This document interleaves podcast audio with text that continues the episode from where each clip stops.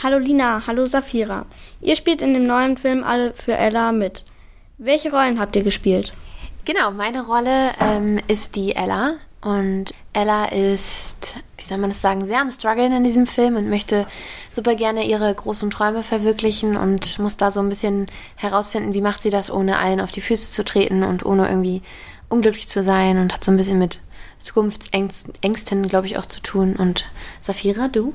Ich spiele die Anais und Anais ist auch eine Figur, die sehr äh, struggelt, das aber vielleicht nicht so zugeben will und auch unter Verlustängsten leidet und generell auch viel fürchtet, sich noch nicht so ready fühlt, vielleicht irgendwo eine Perfektionistin ist, die so auf den richtigen Moment warten will und ihn dann vielleicht aber in Wahrheit eigentlich verpasst hätte, wenn sie nicht die wundervolle Ella an ihrer Seite hätte und das ähm, Wolfpack.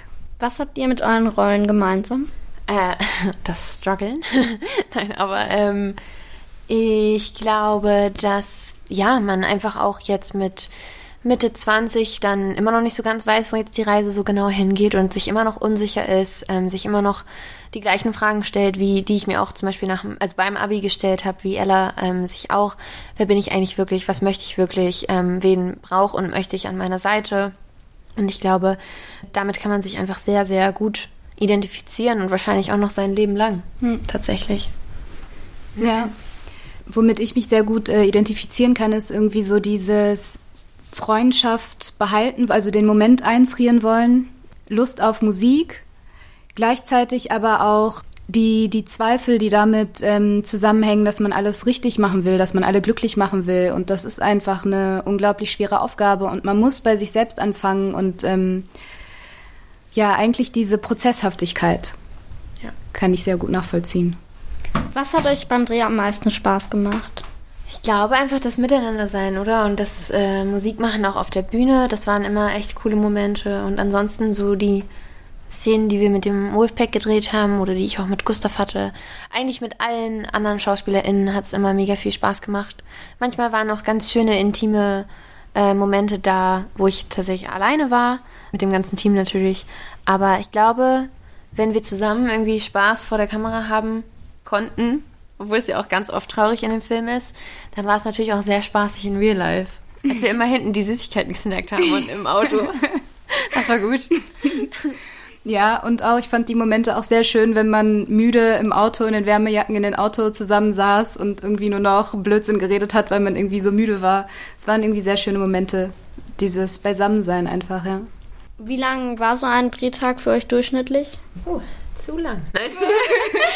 ähm, relativ lang. Also ich würde sagen immer so elf bis zwölf Stunden, wenn, also so wie man es darf, quasi. Es war, wir wurden immer so um 5 Uhr, manchmal wurde ich um 5.10 Uhr abgeholt oder 5.30 Uhr, ganz oft.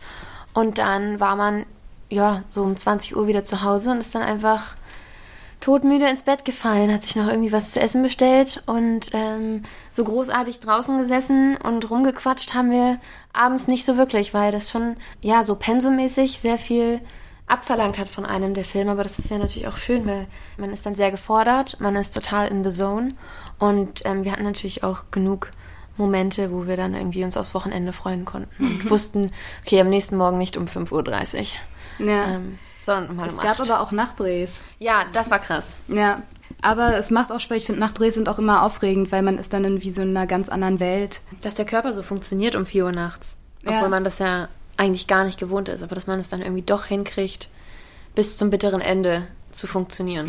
Fand ich jedes Mal sehr überraschend. Ja. Mit ein paar Aussetzern zwischendurch, aber wir haben es schon ganz gut gemacht dann. Ihr seid ja schon zu alt, um in die Schule zu gehen. Wie war es dann für euch, nochmal Schulkind zu sein? Fang du an. Irgendwie ganz normal, weil ähm, gefühlt ist man ja so lange in der Schule. Also ich finde, dass dieses Gefühl, Schulkind zu sein, das ist einem schon irgendwie vertraut. Und dann hört man ja auch nicht auf zu lernen, auch wenn man irgendwann kein Schulkind mehr ist. So, man entwickelt sich ja immer weiter.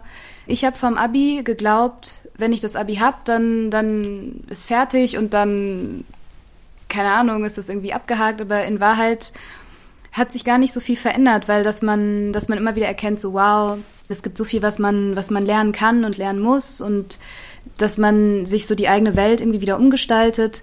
Das hört, finde ich, nie auf. Und das ist gut, wenn es nie aufhört, weil dann kann man immer weiter wachsen. Ja, voll sehe ich genauso. Also erstens erinnere ich mich auch einfach sehr gerne zurück an meine Schulzeit. Ähm, ich weiß, wenn man dann irgendwie so gestresst war ähm, beim Abschluss quasi und alle mal so gesagt haben, ja, versuch es zu genießen. Ähm, es wird quasi, du wirst es irgendwann vermissen und man war so, ja, ja, genau. Mhm. Und literally ein halbes Jahr später war man so, ich will wieder zurück in die Schule, ich will meine Routine haben, ich will wissen, was am nächsten Tag passiert, ich will und das ist ein großer Punkt, meine Freunde jeden Tag sehen, ähm, weil das hat man dann ja irgendwie nicht mehr und alles teilt sich so ein bisschen und das ist ja auch ein großer Punkt im Film. Wer zieht wohin, wer studiert was, können wir dann diese Band überhaupt noch machen oder nur noch bei FaceTime oder was? Und das sind ja alles Dinge, die einen auch im, im realen Leben beschäftigen und an die man auch immer noch ein paar Jahre später noch zurückdenkt. Warum sollten sich Kinder den Film unbedingt anschauen? Weil er einen groß träumen lässt. Ich finde, ähm, Alle für Ella zeigt einem, dass zu träumen total cool ist und in Ordnung ist. Und das ist natürlich für Kids cool, weil es Mut gibt. Und aber auch für Teenies cool oder ähm, Leute Anfang 20, weil man sich so denkt, ja stimmt, so habe ich mich mal gefühlt, so fühle ich mich genau jetzt gerade oder so will ich mich wieder fühlen, dass es so aufregend ist und so viel Nervenkitzel. Mhm. Und ähm, ältere Leute können sich dann damit mit Sicherheit auch wieder identifizieren, weil man einfach sehr einfach zurückgucken kann auf die Zeit, hoffe ich. Was sagst du? Ich finde, Ella hat auch so eine coole Mutter in dem Film. Ja. Das finde find ich, find ich auch immer. sehr rührend, weil das ist natürlich auch ein Teil von dieser ganzen Abi-Zeit. Die Familie, die Realität, die man irgendwie zu Hause hat, mhm. ist auch Teil der Träume, die einen irgendwie beraten wollen oder auch Ängste haben. Deswegen finde ich es eigentlich ein, ein, Film für alt und jung und gerade ähm, Kinder und Jugendliche sollten sich den Film angucken, weil er einem zeigt, dass es okay ist egal was, ob man Angst hat, ob man sich verliebt, ob man keinen Bock auf irgendwas hat, ob man was auch immer eine bescheuerte Idee hat. Es ist irgendwie okay und ähm, und daran muss man glauben und das muss man auch in der Gruppe, das kann man auch in der Gruppe lösen, lösen und schaffen und gemeinsam durchstehen. durchstehen. Ja. Oh. Welche Tipps habt ihr für Kinder, die auch Schauspielerinnen werden wollen? Einfach machen einfach machen, sich nicht unterkriegen lassen und nicht aufhören zu träumen, würde ich sagen. Ja, ja, niemals aufhören zu träumen. Und egal, was kommt, Hindernisse sind Teil des Wegs. Auf jeden Fall. Es wird immer Momente geben, wo man zurückgeschlagen wird, wo man hinfällt, irgendwie seine Krone wieder richten muss. Ähm, yes. Das wird 500.000 Mal passieren, gefühlt, und es wird auch nie aufhören. Und das ist, glaube ich, auch in allen Berufsfeldern irgendwie gleich. Und ähm, klar, nur weil das Schauspiel irgendwie, oh ja, klar, sie will Schauspielerin werden, schafft sie eh nicht. Nein, wer sagt das? Vielleicht schaffe ich es ja doch. Und wenn man das wirklich möchte und das Gefühl hat, das ist was für mich, dann einfach versuchen, wie Safira schon sagt. Und wenn man irgendwann merkt, nee, ich möchte es doch nicht, dann überlegt man sich was anderes. Ja. Welchen Film, den ihr beide gedreht habt, fandet ihr am besten bisher? Also ich kann da jetzt ja noch nicht so krass aus dem Repertoire schöpfen. Und ich finde, das sind auch sehr unterschiedliche Sachen für mich wird die Bibi und Tina Zeit natürlich immer ein was ganz Besonderes sein. Also es wird immer so sein. Und ich bin aber auch sehr, sehr stolz auf den Alle für Ella Film, den wir jetzt zusammen gemacht haben. Also ich liebe den sehr und ich kann kaum erwarten, ob der anderen auch so gefällt. Ja. Ich bin auch wahnsinnig gespannt und wahnsinnig glücklich auch über, über diese Zeit und dann auch, ähm, auch über die Konstellation, über diesen ganzen Cast. Es war wirklich ein, ein Riesengeschenk, sich so zu finden. Das war sehr, sehr schön. Und ja, ich bin aber vor allem auch auf die Zukunft gespannt. Voll. Was Vielleicht wird ja alle für Ella Teil 2 mein Lieblingskind. Who knows?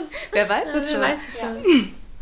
Danke für das Interview, Lina und Safira. Das hat mir sehr Spaß gemacht. Danke, dass ich euch treffen konnte. Äh, danke dir. Gerne.